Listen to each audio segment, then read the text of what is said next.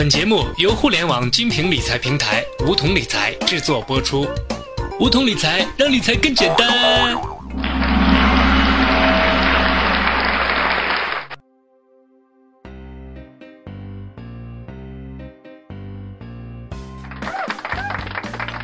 听众朋友，大家好，欢迎收听梧桐理财电台，我是梧桐小学弟。最近外界都在热议，说二零一五年最大的经济事件即将发生，就是人民币将被纳入 SDR。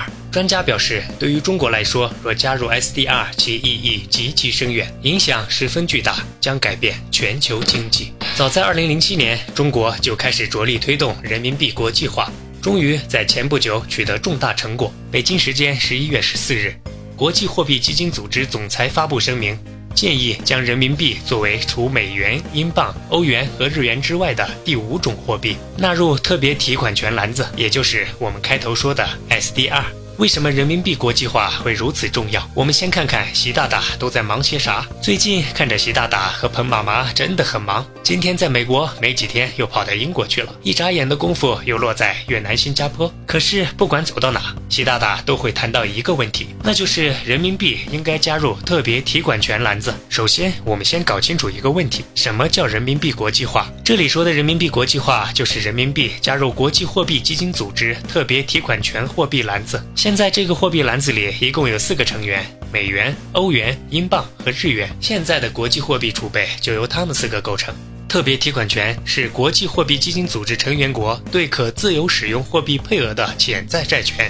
其实它是一种补充性的国际储备资产，是国际货币基金组织和它一些国际组织的记账单位，也被称为纸黄金。如果被国际货币基金组织纳入特别提款权篮子货币，意味着人民币成为了真正意义上的世界货币，名正言顺地成为国际货币基金组织一百八十多个成员国的官方使用货币。国际方面来看。特别提款权篮子货币通常被视为避险货币，获得此地位无疑将增加国际范围内公共部门和私人部门对人民币的使用。从历史上来看，哪个国家的货币在国际贸易资本流动中成为计值货币，哪个国家在国际经济交易中就会取得主动权。以资本输出为例，全球的三次资本流动中心中，英国和美国作为资本输出国时，都以本国货币作为计值货币；而在二十世纪七十年代后，日本作为资本输出中心。却以美元计值，结果就是日本的企业和金融机构在应对外汇市场的汇率风险时就显得十分被动。当日元大幅升值后，这些企业和金融机构遭受了巨额的损失，这被许多人认为是造成日本长达十多年经济衰退的重要原因之一。随着中国经济的发展，采取相应的战略，逐步让人民币融入到国际储备货币体系中。打破现在美元、欧元主导下的西方世界的储备货币格局，促进多级储备货币体系的建设，应当是我们长远追求的目标。那么，人民币成为国际货币之后会有什么意义呢？首先，这意味着国际社会对中国新发展战略的认可，有利于避免国际间的误解、国内的争论，进一步深化中国的改革开放。其次，意味着人民币国际化迈过了一个大的坎儿，取得了重大进展。随着对外战略的逐步实施，经济上稳增长、保就业、促转型都将获得更大的回旋余地和新的动力。第三，中国的金融市场将因此变得更加开放。随着人民币自由兑换程度不断提高，资本市场双向开放，中国的资产价格将逐步跟国际接轨，资产泡沫等问题将逐步得到解决，高股价、高楼价问题都会受到遏制。这对于老百姓来说是福音。最后，中国为了让人民币国际化，在过去一年多里进行了一系列改革，增加了经济领域的透明度。这种诚意也让国际社会对中国希望发挥大国建设性作用有了新的认识。